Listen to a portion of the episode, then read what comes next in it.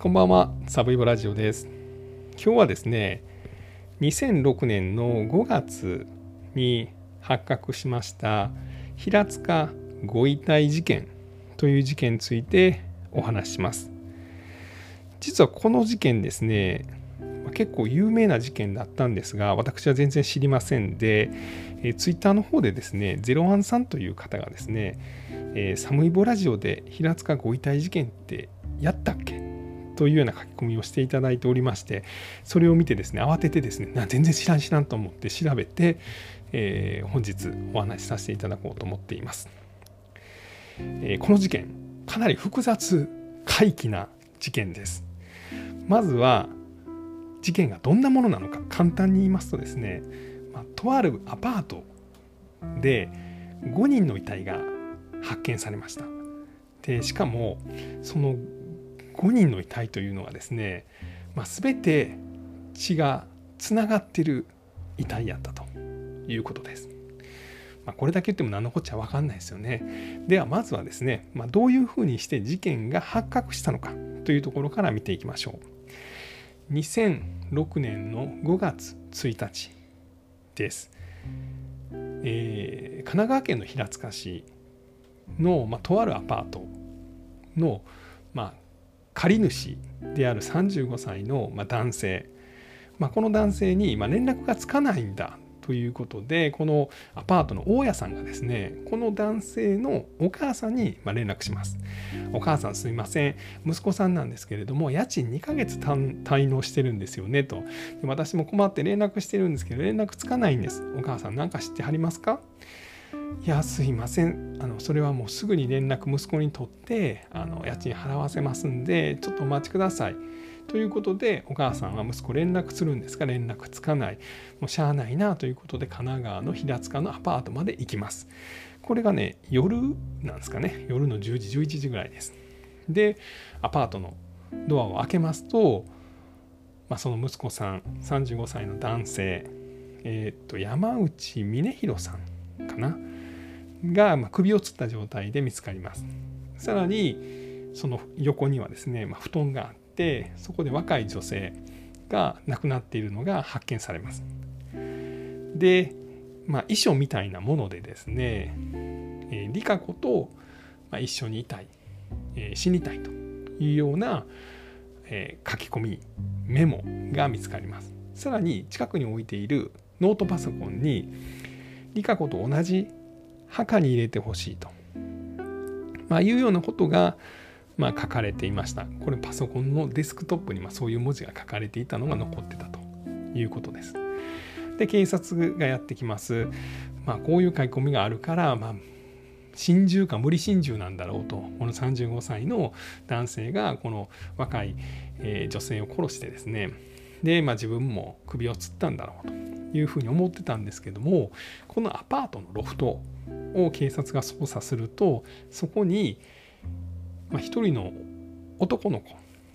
と2人の赤ちゃんの遺体が見つかります。しかも男の子の方は白骨化してましてで赤ちゃんはまフラン死体であったということなんです。で、えー、まあこの警察はですねなんやこれ無理心中か思ってたら赤ちゃんと男の子のまあ遺体しかもフラン死体と白骨、まあ、どういうことやってなるんです。で、まあ、ここで捜査線上に上がってくるのが岡本千鶴子という、えー、当時54歳の女です。でこの岡本はですね実はこの亡くなっている35歳のまあ峰弘さんの、まあ、義理の母でした。さらに亡くなった19歳の女性これこれが理香子さんなんですけどもの母親でした。さらに DNA 検査をすると、まあ、子供たち赤ちゃん2人と男の子の母親でもあるということが分かります、まあ、ここまで聞いてもですねなんやそれと。どどどうなってんねんそれと思うと思うんですけど、まあ、ではまずですねこのでは岡本というのがですね、まあ、どういう女だったのかどういう人生を歩んできたのかということを説明すると少しここの人間関係がま分かってくると思いますんでお話しします。岡本はですね青森県で生まれました青森の北津軽です。でまあ家はですね4歳ぐらいでお父さんが亡くなってしまってそこからかなり苦労するそうです。で中学校出たら、まあ、もう結婚しようということで結婚相談所みたいなところを通じて、まあ、北海道の、えー、島に嫁ぎます。で、まあ、そこでも子供3人ぐらい儲けるんですけれども、まあ、その旦那さんが、まあ、うまいこと仕事が続かずですね、まあ、このままやったら生活できへんということで岡本は子供たちを置いて、まあ、そのままえー、っと神奈川の湘南の方ですかねに、まあ、働きに出ます。でここがですね秦野市というところで、まあ、キャバレーに勤めてナンバーワンホステスになります。まあ、逮捕された時の写真とかが出てるんですけれども、まあ、54歳ですけど、まあ綺麗な顔立ちです。で、えー、この肌の似合ってきた頃はまだ20代半ばということで、まあ、かなり綺麗だったということです。で、まあ、キャバレーで働くうちにですね、あるこの肌の市でめちゃくちゃ繁盛してる蕎麦屋の店主と仲良くなります。実はこの人がですね、えー、山内さんという人で、まあ、亡くなった35歳の、えー、峰弘さんの、まあ、お父さんなんですね。でこの蕎麦屋の人と仲良くなってですね、まあ、そこのうちは結婚して家庭があったんですけども、えー、岡本はですねその家庭にドンと入り込んでですねで、えー、奥さんを追い出しちゃうんですね。で、えー、内縁の、ま、夫婦ということで、えこの蕎麦屋の主人の、ま息子子供たちと岡本が、ま一緒に暮らすようになります。でそこでまずは1人男の子が生まれます。でこの男の子はですね3歳4歳5歳ぐらいで失踪しちゃうんですよね。でこの当時ですね、まあ、警察もあの大騒ぎになりましてでさらにもうテレビでもまあ失踪した何々君を探せみたいな特集が組まれてこの岡本母親である岡本がテレビに出てですねどうかあの人をあの子を返してくださいと、まあ、いうようなことを涙ながらに訴えました。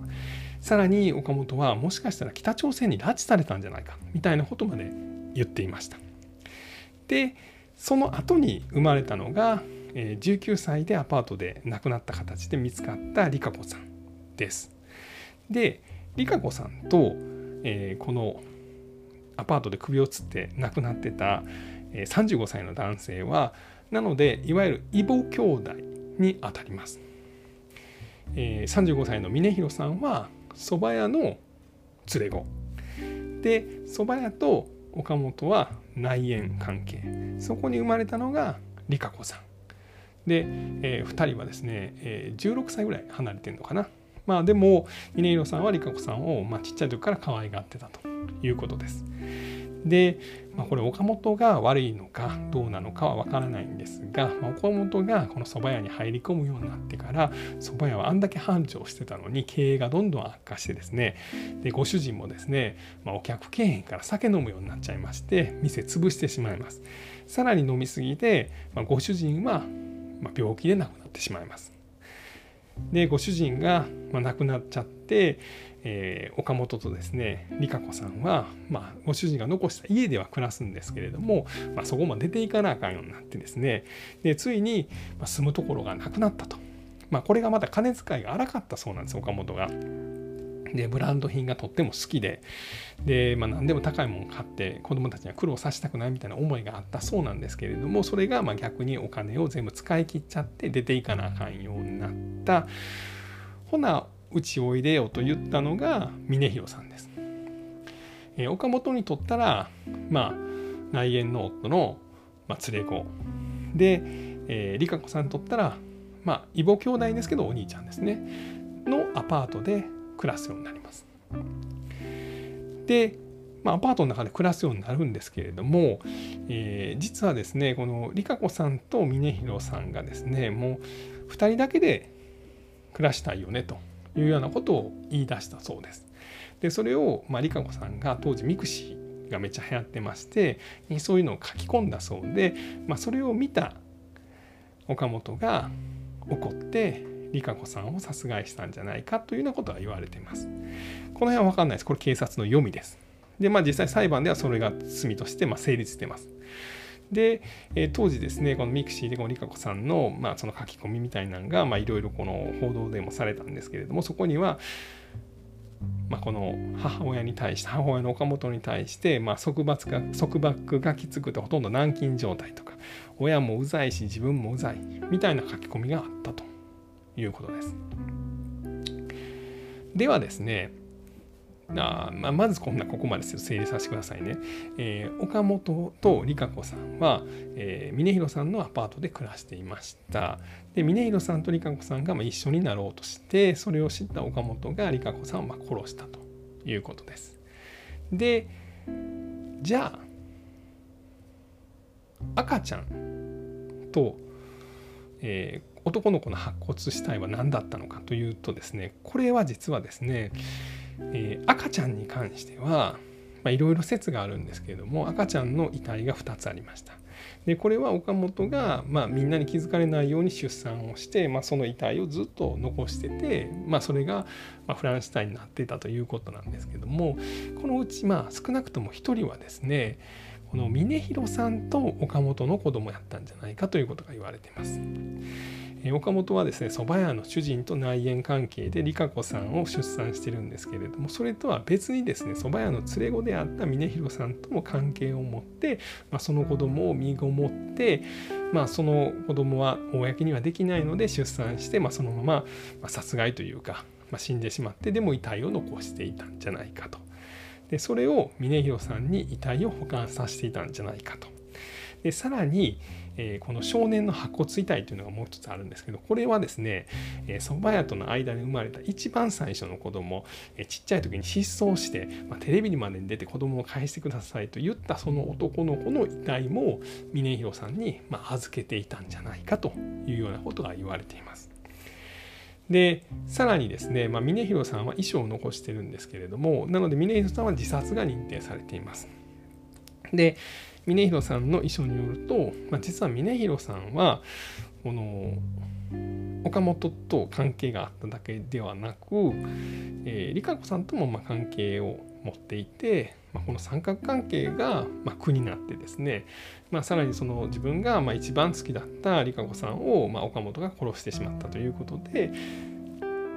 まあ、それでま自分の死を選んだんじゃないかと、まいうようなことが言われています。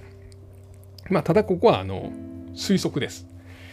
なので、まあ、本当のことが知りたい方はですね、まあ、いろいろ YouTube とかにもありますし、あのネットの記事とかにもありますんで、ご自身でいろいろご覧になられて判断されてみてはいかがでしょうか。で、まあ、最終的にですね、えっ、と、岡本はですね、まあ、どういう罪になったのかというところですね。えー、実はですね、この赤ちゃん2人と男の子に関しては、まあ、死体遺棄もしくはま殺人ですね、まあ、特に失踪したこの男の子は、まあ、おそらく岡本の手にかかって殺されてしまってそれが白骨化してるんじゃないかというふうに推測はされてるんですが、まあ、もう20年以上の前の話ですんで、ま時効が成立しています。で死体遺棄の時効が3年とかなんで、まあ、これもあ、まあ、赤ちゃんのま遺体に関しては時効が成立しています。で、えー、岡本は当初ですね、理香子さんは峰弘さんが殺したと言ってるんですね。えー、まあ、異母兄弟同士でですね、まあ、そういう恋愛に発展してしまって、まあ、その乱暴する時に峰弘さんが理香子さんを殺したと岡本は主張するんですが実はこう理香子さんが死んだ日死んだとされる日は、まあ、あの峰弘さんは仕事に行ってたというアリバイが証明されてるんででさらにあの部屋の中に書き置きみたいなのが見つかってそれは岡本の筆跡で娘を殺してしまったと、まあ、いうようなことが書かれてたんで、まあ、この辺りの状況証拠で岡本が最終的に、えー、娘理香子さんに対しての殺人罪で休刑17年だったんですが最終的には懲役12年の罪が2008年かなに確定してます。ということですね。で2008年に懲役12年の刑が確定してるっていうことなんでえー、岡本は実はもう出てきてます。